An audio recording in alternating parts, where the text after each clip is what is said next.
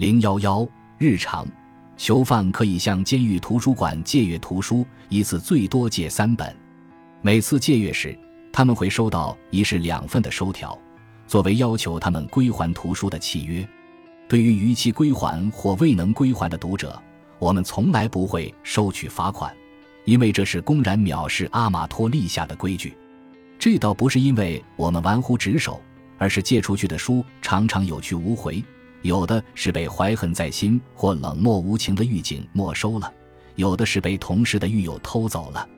惩罚那些把书弄丢的人，只会挫伤他们的积极性，甚至误伤一部分诚实的读者。让他们再也不敢借书。令人觉得讽刺的是，监狱图书馆面向的读者是一群盗贼，却没有任何防盗报警系统，这是外面任何图书馆都不可能碰到的情况。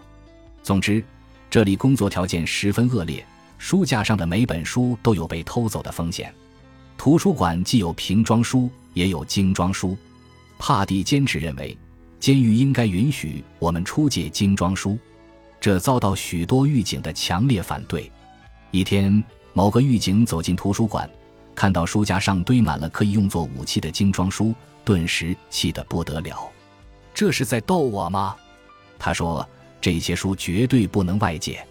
在许多监狱里，这样的书确实不能外借，但是在这所监狱里却可以。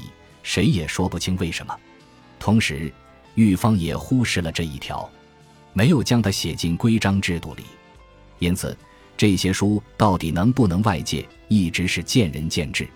狱警经常将此视为灰色区域，肆无忌惮地没收图书，有时还会将它们扔掉。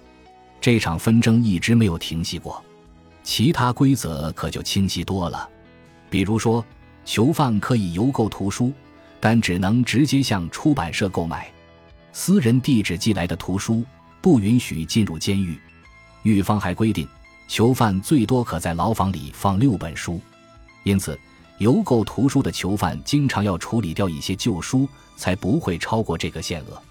有些囚犯会把书卖给别的囚犯，有的则会将书捐给图书馆。图书馆的经费不多，而政府又不允许我们从便宜的网上书店采购图书。我和弗里斯特只好偷偷去地摊。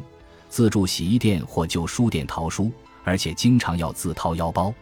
图书馆的藏书主要来自无名人士的慷慨捐赠，形形色色的捐赠者都有，如打扮成狗的嬉皮士，满脸微笑的福音派信徒，还有一些当地的怪人。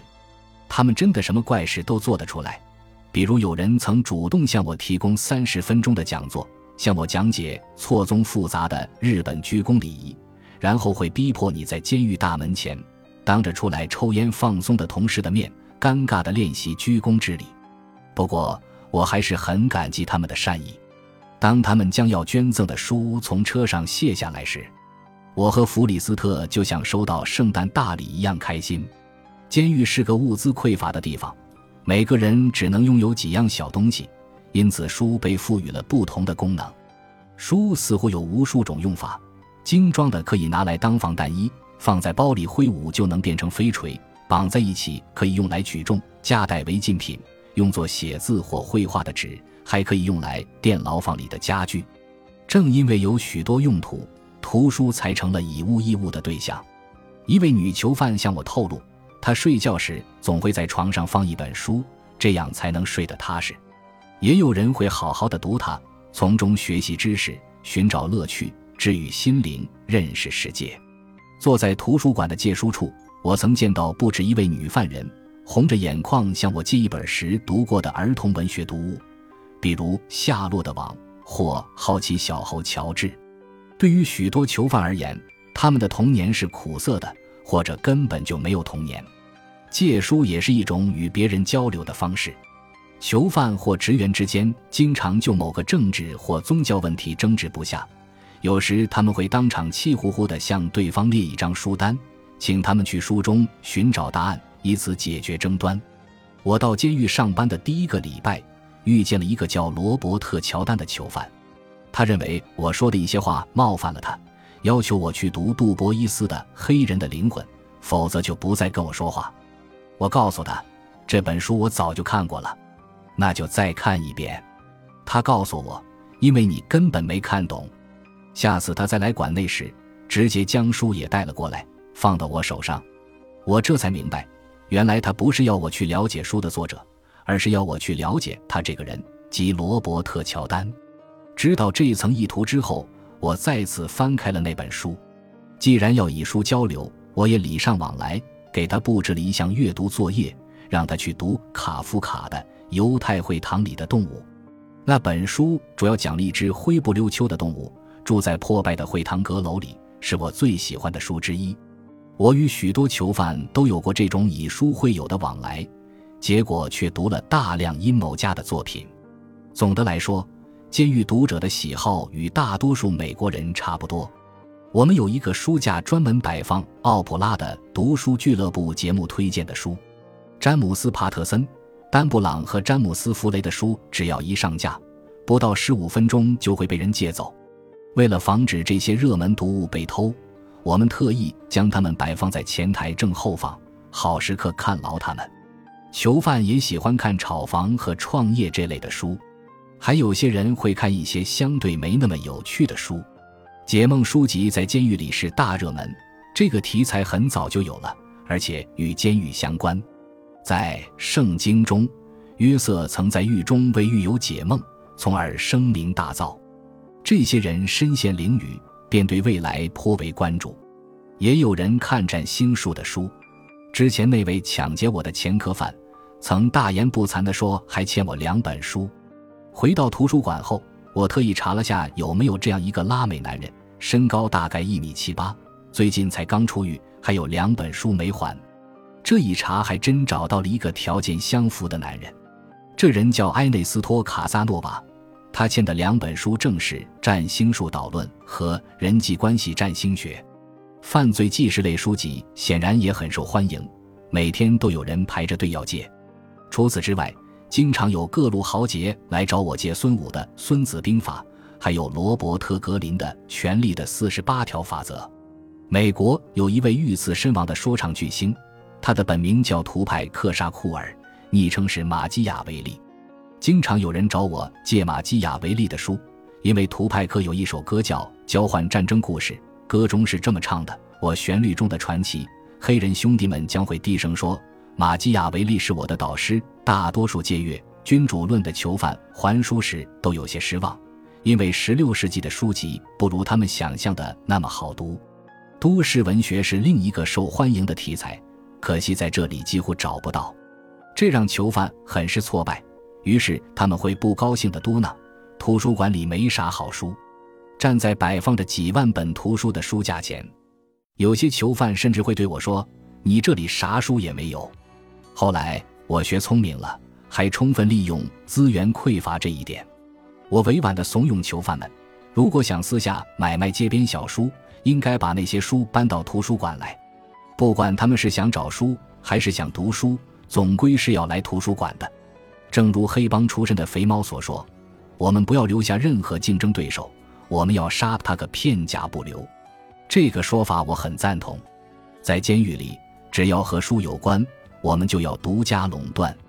有些监区被禁止来图书馆，我和弗里斯特每周会过去几次，用手推车装着几箱瓶装书和报纸杂志，亲自送上门。那边是移民犯监区，大得相当于一座监狱，里面有审前拘留区、患病犯人区、初犯区。首次犯法的罪犯会被关在初犯区，一直到罪犯类型最终确认，才会转移到别的监区。去那些地方送书，正好可以四处看看。我们通常会走到一个监区前，在厚重的大门外向执勤的狱警招手，接着要等到天荒地老，那扇门才会慢吞吞地打开。这时，我们会把车推进去，将书放在指定的地方。刚来送书的那几次，我们到的时候，监区是开着的，犯人们正在活动室里放风。这个时候来真是太失策了。平时。这些囚犯几乎完全与世隔绝，空气中到处弥漫着渴望的气息。出于动物原始的渴望，某种类似于电磁感应的作用，囚犯们一看见我们来送货，就激动地从四面八方扑过来。有的人会直接将书从我们手中抢走，仿佛看不见我们这两尊大活人，或者将我们当透明人。他们眼中只看得见自己想要的，犹如饿虎扑食般猛扑上去。短短几秒内，这群彪悍且饥渴的囚犯就将我们团团包围住，让人忐忑不安。狱警们看了，只觉得好笑，远远地站在边上看着。或许是挺好笑的，只要我们一到出饭区，当值的狱警就会开始幸灾乐祸。在帮我们开门前，他会别有意味地拍一下同伴。这是国际通用的身体语言，表示“哥们儿，快看，傻子进村了”。而他们从来没有失望过。当一群劫匪把我们包围，将我们的东西一抢而空时，那些狱警就站在边上大笑。其中有一个很有邪性的前置，他会上下扑腾胳膊，发出海鸥一样咕咕的叫声，接着大喊道：“小伙子，当心，这里就像里维尔海滩。”海鸥大盗马上要来了，这话听着有几分道理，正因为这样才尤其刺耳。更让人恼火的是，他建议我们连理都不用理，直接将书往桌上一倒就得了，像动物园里的饲养员往食槽里倒饲料。海鸥这个词很快就传遍了整座监狱，人们会问我们今天被海鸥抢了吗？或警告我们别让海鸥抢了。不过。令人瞩目的海鸥时代很快就落下帷幕。我们无意中发现，可以在囚犯收封后去送书，这做法太聪明了。不过，之前有一次特别惊险的海鸥哄抢，让我学到重要的一课。那次狱警站在边上，忙着看热闹，无暇帮助我们。于是我决定不求助任何人，自己来对付他们。我以前根本不知道自己有吼人的本领。但当下我急中生智，大吼了一声，喝令堵在我身前的囚犯走开。马上，这句话是朝一个特别放肆的囚犯说的。那个年轻囚犯退开来，嚣张地插起双臂，抱在胸前，笑了起来。呸！他说：“哥们儿，你该担心的不是我，而是你身后的那群狼。”我转过身去，看见一群囚犯站在我身后，一脸虎视眈眈的邪笑。这就是我最初几周的总体感受。每当我以为自己安全了，一切都尘埃落定的时候，冷不丁就会有新变数出现，狞笑着从背后拍拍我。本集播放完毕，感谢您的收听，喜欢请订阅加关注，主页有更多精彩内容。